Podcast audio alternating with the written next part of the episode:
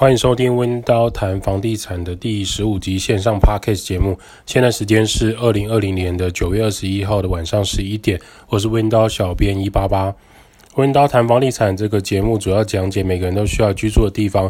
你每天就是要回家，不管这是租房子、买房子、住在爸妈家、亲戚家，总之关于租屋住家相关议题都值得被讨论。每个人都值得拥有更好的居住品质。温刀是一个租赁管理公司。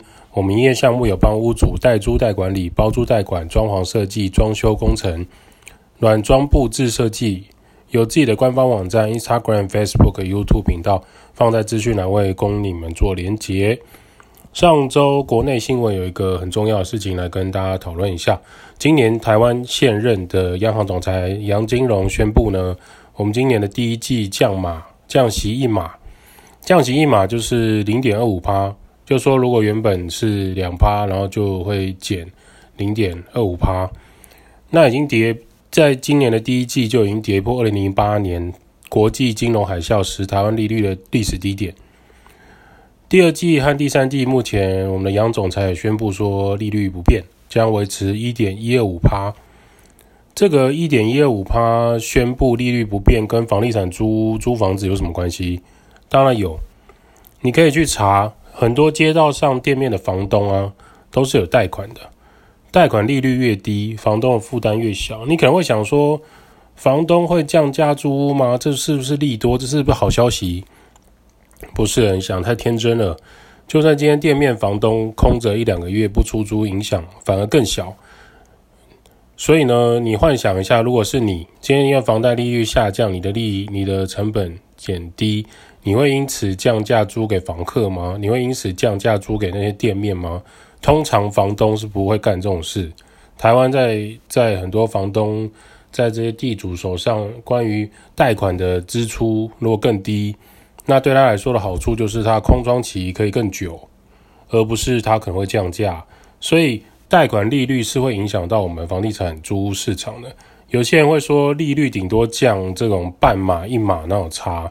你今天要知道，就是店面或是很多房东手上的房子啊，不是只有百万贷款、几十万什么贷款，不是学贷，十几万而已，是上千万、上亿的金额。以今天降一码来说，就是零点二五趴，一亿的贷款降一码，一年就会少了二十五万的利息支出，怎么会没有差？更何况很多屋主，很多非常非常很有钱的地主跟屋主，假设他今天贷款是两亿、三亿呢？那他一年可能就是少了七十五万的利贷款利息支出，诶，这是很大的很大的差别。虽然在我们看来，或在他看来，这个支出不是到那么的惊人，可是对我们市井小民来说，这样的金额是会影响到租屋市场的。另外一个就是，当房贷利率啊，如果持续维持在低点，中国不断骚扰香港，美国持续影响中国，台商从中国回来台湾。买卖房屋数就会持续增加。目前租屋、租商办、租土地的持续增加，你可以询问各大房仲业者，或是你身边有在呃租办公室的啊、租土地厂房的啊，是有蛮大的落差，真的蛮大的落差。有一些台商回来台湾，又因为疫情他回不去，他很可能就会在台湾要需要租临时办公室。除了办公室之外，就是他跟家人住就算了，那他有可能要租房子。所以很多整层住家在台北市交通很方便的啊，基本上还是秒杀。所以房贷利率绝对是影响到房地产市场变化的重要条件啊。利率会影响到房东，就会影响到租屋市场。这时候买卖房屋的入手成本相对来说，在贷款这方面会比较方便，那很多买方就比较意愿来购买。那买了以后，他有没有可能隔成更多间租给其他人？是有可能的，不管他是租商办还是住家，这样的现象都会持续的提升。我们今天来聊一下一个话题啊，就是现在九月九月快九月底，所以很多人其实在这个时间就是会租房子，不管你是开学、念大学、念研究所，或是在外地工作，有些人差不多都是九月时间在更换他的房子，更换他的窝。如果你是刚租房子的菜鸡、菜鸟，需要注意什么呢？我们这边会以比较，如果真的太基本、太基础了，大家 Google 去查一下。我们讲一些实务上遇到的。第一件事情就是很重要，跟你签约的人是不是房东本人？如果今天代理人的话，要确认一下他的身份，不要出现一个莫名其妙的人跟你说要签房屋合约，然后他也拿合约给你。如果他是房东本人，他要能够拿出拿得出权状或是藤本来证明他是屋主本人。如果他是代理人，需要有代理文件。如果他是租管公司呢，需要证明他是租管公司的租管人员，或者是这租赁租赁管理公司是否是你有有听过的。不要因为他有钥匙就跟他签约。这件事情过去有发生一个新闻事件，很蛮有名的。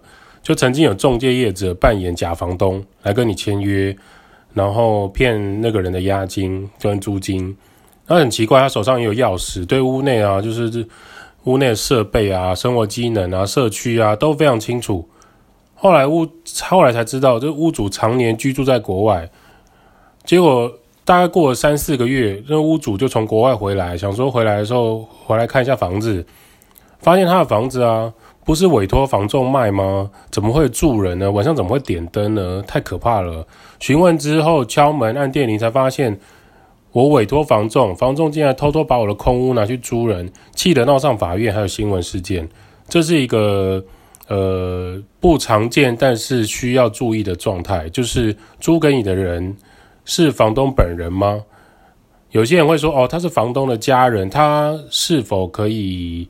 证实这件事情，我们曾经也遇过一个案例是，他是房东的弟弟，然后房东年纪也蛮大，六十几岁，然后这个这个这个阿伯，这个叔叔他的年纪也蛮大，他就说他是房东的弟弟，他有权利租这个房子，可是我们就请他拿出权状来看，这个名字就不是他的，所以我们希望证明说屋主同意租这个房子，我们才比较好来租这个房子，不然就不安全啊。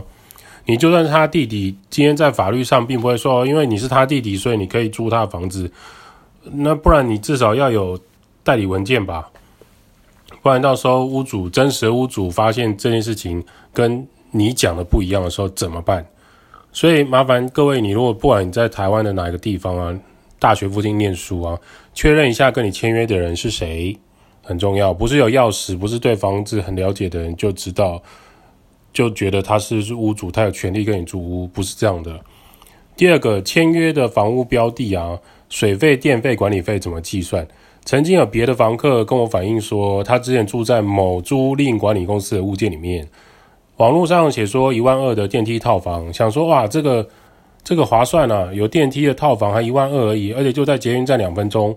OK，他就去，然后看了很喜欢，就跟对方签约。签约后满一个月，对方就说：“哦，要跟你收水费两百块，还有清洁费一千元，修缮的管理维护费用一千元，再加上每个月的电费。”他这样计算起来，他一整年、半年统计起来，他最后发现他每个月的基本支出都超过一万五千元。那根本没有划算到，他就问对方说：“为什么要这些费用？不是一开始就包含在一万二里面？”他说：“没有啊，我们一开始就没有包含这些费用哦，我们一万二只有电梯的套房的费用，然后水费跟电费还有这些清洁修缮都是我们额外要支出的哦。”他就发现说：“哇，网络上写一万二，结果实际上租他每个月都要花一万五以上。”我就问他说：“那你那当初那个租赁合约有写到这些费用吗？”他说没有，都是租管公司后面才跟他收的，而且跟他说如果不缴就是违约。这件事情也是未来大家在租房子的时候要确认一下，就是究竟这些能源费跟管理费是谁要支付，是否有包含在租金里面，而不是事后才跟房客追究这些费用，甚至说不定房东本身并不知道这件状况，这个事情都需要确认一下。这些能源费，因为。一旦你没有缴这些费用，很有可能会影响到你的居住权益了。第三个押金，现在住家的押金法令租赁专法里面规定最高就是两个月。如果他跟你说要收超过两个月，或者是说你假设租一万五的房子，他跟你说要收四万，就是超过两个月又多一点，那一万五两个月应该是三万，怎么会收四万呢？表示说这个房子不要也罢。因为房子很多，你不要眷恋于这种高于法规的押金金额，当然，你可以询问对方说押金可不可以少一点，这个法令是没有规范的，只是说上限门槛就是两个月。假设你租房子一一个月是一万五的租金，那你可不可以跟房东或主管人员谈说，哎，是否可以协商说，哎，我们的押金改成一个月或是两万块这样就好了？那会不会接受就看就看屋主了，就看房东了。只是说法规最高限制就是两个月，这个是大家可以现在可以注意的。过去没有这样的限制的时候，确实有可能会金额比较高一点。下一个是钥匙，假设啊，你今天在不管你是公寓或是电梯大楼，呃，记得一楼大门要确认是否可以开启。有些一楼没有大门，或是大门常常开启的，那就算了。或者是说有常常有管理员在的，那还 OK。那如果没有管理员，是公寓或是一般你的电梯滑下是直接打开大门就进你的楼梯或建电梯的，那就确认一下一楼大门的钥匙是否可以正确开启。我们曾经有遇过，就是房子买卖或者是说房子呃转手给其他人或转租给其他人什么其他状况，一楼大门的钥匙整栋住户是同意有更换过的，结果拿到的是旧的钥匙，然后房屋也交给交给那个人，然后。半夜打电话来说他进不去，后来才发现哇，那组那组钥匙是旧的，那我们并没有新的房屋的钥匙，所以这个要先在租屋的当下就先确认。再就是楼上的大门钥匙也要测试，你的房门钥匙也要测试，有的时候甚至你拿到信箱钥匙都麻烦测试一下，当下马上测试，不用省那个几分钟的时间。当你有时候你手上拿到了，可能是我们台湾锁匠复制的钥匙，它并不是原来那个门的钥匙。有一些锁匠复制的钥匙啊，由于它刚刚磨好，所以并没有滑顺到可以直接开锁，都需要经过测试一下。万一不能开，即刻就要反映给房东或是主管人员来处理这件事情，不然之后就是会有很多麻烦，不是麻烦你，就是麻烦房东。那最麻烦的就是万一你在房东跟主管人员都不方便，你也找不到锁匠的时间，你必须要进去怎么办？所以钥匙这件事情势必要先做确认。第五点也是蛮常遇到的，就是家具家电在签约时全部开启跟测试一遍。比如说有些床是掀床下面可以收纳了，实际上搬开来看，或者是说衣柜、抽屉这些是不是都正常的？冷气是否会运转？会不会吹出冷风？电视可不可以开启？假设有第四台或是数位 MOD 啊、机上盒啊，是不是可以正常连到它的讯号？洗衣机是否可以正常运转跟排水？尤其是排水，洗衣机之前也有遇过，洗衣机可以运转没错，所以他就想说哦，打开它可以动，应该没差吧？结果它没办法排水，最后搞了整间都是水。再就是要检查，就是灯泡是否多段正常运作，然后确认一下。灯泡假设属于消耗品吗？假设未来出现灯泡不亮，是房东要换还是你要换？这也是可以跟他们再三确认的。第六个是确认你的很重要，这一点很重要，确认你的逃生路线。